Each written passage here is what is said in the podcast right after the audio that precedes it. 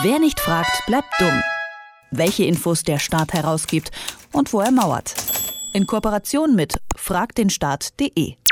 Von außen direkt Einfluss auf die Politik nehmen, neue Gesetze ändern, nach den eigenen Wünschen und Vorstellungen. Für die meisten von uns wohl eher ein Wunschtraum. Für viele Firmen und Verbände ist das aber Realität. Ihre Lobbyisten kümmern sich darum, dass wirtschaftsfreundliche Politik gemacht wird. Kritik gibt es hierfür regelmäßig. Aktuell steht die Automobilbranche im Fokus. Sie wehrt sich dagegen, dass die Europäische Union nur noch sparsame, umweltfreundliche Autos auf den Straßen will und es sieht gut aus für die Autobauer, denn sie haben hochrangige Politiker aller Parteien auf ihrer Seite. Wie die Lobbyisten der Automobilindustrie die Politik beeinflussen und warum die Bürger davon nur ganz selten überhaupt etwas erfahren, darüber sprechen wir heute mit Arne Semsrott von fragdenstaat.de. Hallo Arne. Hallo. Ja, welche Frage wurde denn diesmal genau an den Staat gestellt?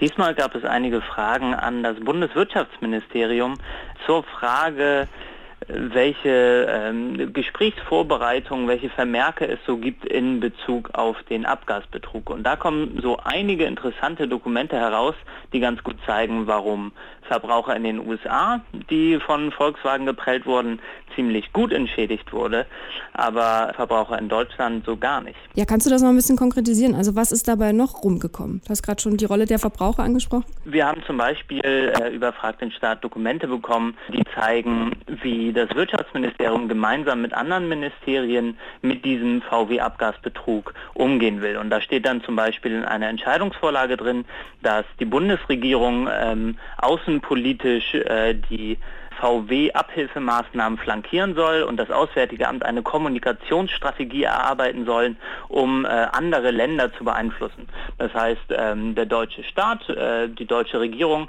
arbeitet mit Volkswagen zusammen, damit Volkswagen zum Beispiel keine Strafen in anderen Ländern zahlen muss und vor allem auch Verbraucher in anderen Ländern nicht entschädigt werden. Was lief denn äh, bei eurer Anfrage und auch Recherche nicht so gut? Also war es schwierig überhaupt an die Dokumente ranzukommen?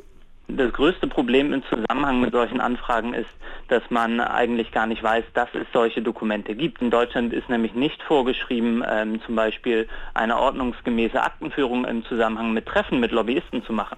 Das heißt, wir haben jetzt äh, ein paar Dokumente bekommen, die in Vorbereitung äh, mit einem Lobbyisten aus äh, einem Umweltverband äh, gemacht wurden. Und ähm, dass diese Dokumente existieren, das wussten wir nur aus der Presse. Das heißt, es gibt keine öffentlich zugänglichen Informationen darüber, mit wem sich denn die Bundesregierung trifft. Und das ist so ein großes grundsätzliches Problem. Also man hört ja schon so ein bisschen die Brisanz auch des Themas heraus bei dem, was du erzählst, aber warum genau ist dieses Thema euch denn so wichtig? Uns ist es besonders wichtig, weil es natürlich beim Lobbyismus darum geht, genau nachprüfen zu können, welche Personen besonders viel Einfluss nehmen können, welche Unternehmen besonders viel Einfluss nehmen können auf Politik und welche anderen Personen das vielleicht nicht können. Mhm. Und in einer Gesprächsvorbereitung, einer Akte, die wir bekommen haben im Zusammenhang mit äh, einem Lobbyisten aus der Umwelt, aus einem Umweltverband, kann man sehen, ähm, dass der Wirtschaftsminister 2012 ganz klar äh, angewiesen wurde, höflich zu reagieren auf äh, die Forderungen des Umweltverbandes, aber da dann auf keinen Fall etwas nachzugeben. Das heißt, mit ein bisschen Transparenz, mit ein bisschen mehr Transparenz in diesem Bereich können wir auch viel besser nachvollziehen, welche Unternehmen auf Politik Einfluss nehmen und wie interessengeleitet dann Politik ist. Im Februar wurden ja die Regeln für Lobbyisten äh, zumindest ein wenig verschärft. Ähm, beispielsweise kommen sie keine Hausausweise mehr, mit denen sie einfach im Bundestag ein- und ausgehen können. Was könnte man denn deiner Meinung nach noch verbessern? Man sollte, man, man müsste ein äh, Lobbyregister einführen. Und äh, dafür gibt es eine aktuelle Initiative zusammen von äh, Abgeordnetenwatch und Lobby Control, den beiden Verbänden, mhm. die ein Gesetz erarbeitet haben und das online zur Diskussion stellen unter lobbyregister.org. Dieses Lobbyregister, das sieht vor, dass zum Beispiel alle Treffen von Ministerien mit Lobbyisten, mit Interessenvertretern protokolliert werden müssten. Und das wäre auf jeden Fall ein wichtiger Schritt, um mehr Transparenz in diesem Bereich herzustellen. Aber ist es realistisch, dass das wirklich dann auch durchgesetzt wird?